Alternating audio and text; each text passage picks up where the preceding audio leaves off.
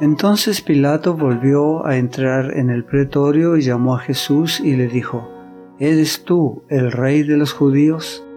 Jesús le respondió, ¿Dices tú esto por ti mismo o te lo han dicho otros de mí? Pilato le respondió, ¿Soy yo acaso judío? Tu nación y los principales sacerdotes te han entregado a mí. ¿Qué has hecho? Respondió Jesús, Mi reino no es de este mundo. Si mi reino fuera de este mundo, mis servidores pelearían para que yo no fuera entregado a los judíos, pero mi reino no es de aquí.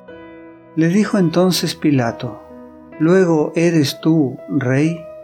Respondió Jesús, Tú dices que yo soy rey. Yo para esto he nacido y para esto he venido al mundo, para dar testimonio a la verdad. Todo aquel que es de la verdad oye mi voz.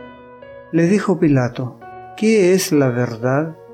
Y cuando hubo dicho esto, salió otra vez a los judíos y les dijo, Yo no hallo en él ningún delito. San Juan capítulo 18 versículos 33 al 38.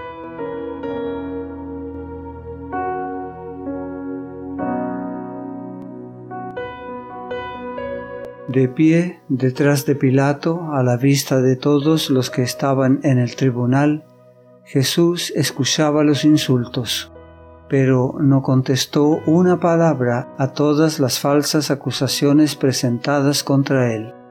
Todo su porte daba evidencia de una inocencia consciente. Permanecía inconmovible ante la furia de las olas que lo golpeaban.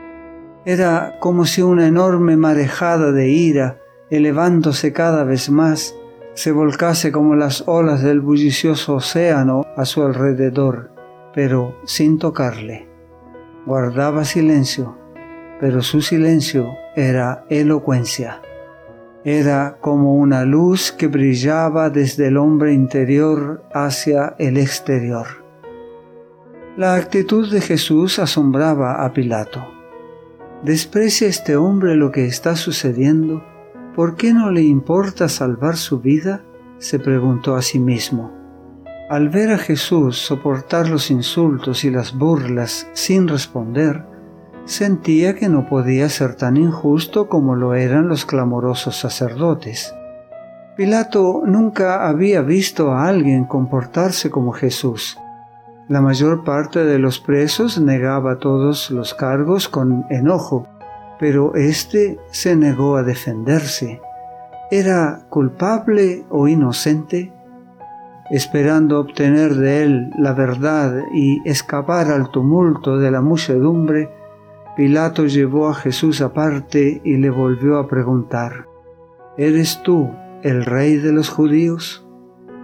Jesús no respondió directamente a esta pregunta. Sabía que el Espíritu Santo estaba luchando con Pilato y le dio la oportunidad de reconocer su convicción. ¿Dices tú esto por ti mismo? preguntó, ¿o te lo han dicho otros de mí? es decir, eran las acusaciones de los sacerdotes o un deseo de recibir luz de Jesús lo que motivó la pregunta de Pilato? Pilato comprendió lo que quería decir Jesús, pero el orgullo se hirió en su corazón. No quiso reconocer la convicción que se apoderaba de él. ¿Soy yo acaso judío? dijo tu nación y los principales sacerdotes te han entregado a mí. ¿Qué has hecho? La oportunidad de oro de Pilato había pasado. Sin embargo, Jesús no le dejó sin darle más luz. Si bien no respondió directamente a la pregunta de Pilato, expuso claramente su propia misión. Le dio a entender que no estaba buscando un trono terrenal. Mi reino no es de este mundo, dijo, si mi reino fuera de este mundo, mis servidores pelearían para que yo no fuera entregado a los judíos, pero mi reino no es de aquí. Los reinos terrenales son establecidos por la fuerza de las armas, pero el reino de Jesús no era terrenal. Le dijo entonces Pilato, Luego, ¿eres tú rey? Respondió Jesús, Tú dices que yo soy rey. Yo para esto he nacido y para esto he venido al mundo, para dar testimonio a la verdad. Pilato estaba intrigado. ¿Qué clase de rey era este que no quería otra cosa fuera de la verdad? Jesús continuó, Todo aquel que es de la verdad, oye mi voz. Jesús afirmó que su palabra era en sí misma una llave que abriría el misterio a los que estuvieran preparados para recibirlo. Esta palabra tenía un poder que la recomendaba, y en ello estribaba el secreto de la difusión de su reino de verdad. Deseaba que Pilato comprendiese que únicamente si recibía y aceptaba la verdad, podría reconstruirse su naturaleza arruinada. Pilato deseaba conocer la verdad. Su mente estaba confundida. Sintió en su corazón un gran deseo de saber qué era realmente la verdad y cómo podía obtenerla, y se valió de las palabras del Salvador para preguntarle, ¿qué es la verdad? Pero no esperó la respuesta. El tumulto de la turba que llegaba desde afuera de la Corte de Justicia había aumentado hasta convertirse en una gritería. Siendo que los sacerdotes exigían una decisión inmediata, le recordaron a Pilato los intereses del momento. Entonces salió afuera y, dirigiéndose al pueblo, declaró enfáticamente, Yo no hallo en él ningún delito. Estas palabras pronunciadas por un juez pagano eran una mordaz reprensión a la perfidia y la falsedad de los gobernantes de Israel que acusaban al Salvador. Cuando los sacerdotes y los ancianos escucharon esto de Pilato, su decepción y rabia no conocieron límites. Durante largo tiempo habían maquinado y aguardado esta oportunidad al vislumbrar la perspectiva de que Jesús fuese libertado, parecían dispuestos a despedazarlo. Denunciaron en alta voz a Pilato y le amenazaron con la censura del gobierno romano. Le acusaron de negarse a condenar a Jesús, quien, afirmaban ellos, se había levantado contra César. Ahora la multitud parecía enloquecerse de rabia. Se oyeron entonces voces airadas declarando que la influencia sediciosa de Jesús era bien conocida en todo el país. Los sacerdotes dijeron, alborota al pueblo, enseñando por toda Judea, comenzando desde Galilea hasta aquí. San Lucas capítulo 23 versículo 5.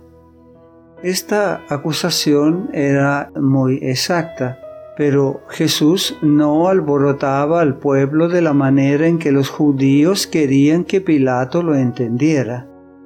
En las últimas semanas, especialmente desde la resurrección de Lázaro, la opinión popular se había volcado cada vez más en favor de Jesús.